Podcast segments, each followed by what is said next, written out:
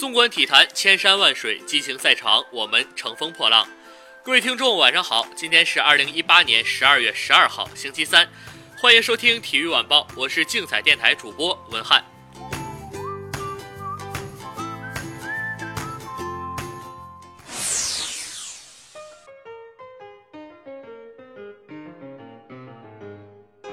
首先关注今天上午结束的 NBA 常规赛的消息。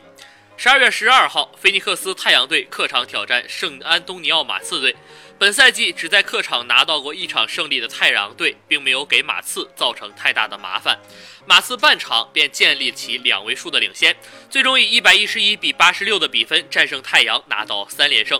因为这场比赛的胜利，波波维奇执教的总胜场数也来到了一千二百一十一场，从而超越帕特莱利，来到了执教生涯场数排名历史第四位。马刺队阿尔德里奇十八分五个篮板，盖伊十三分四篮板两助攻两抢断，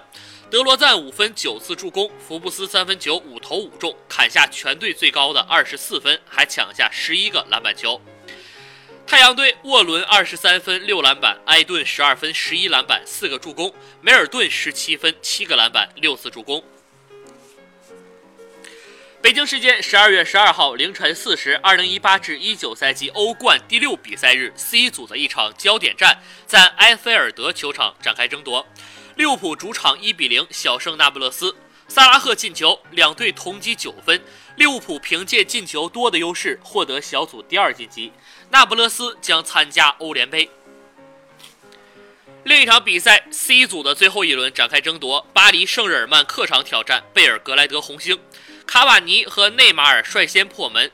戈比尔吉奇扳回一球，马尔基尼奥斯和姆巴佩再进两球，帮助巴黎四比一获胜。巴黎从小组中出线。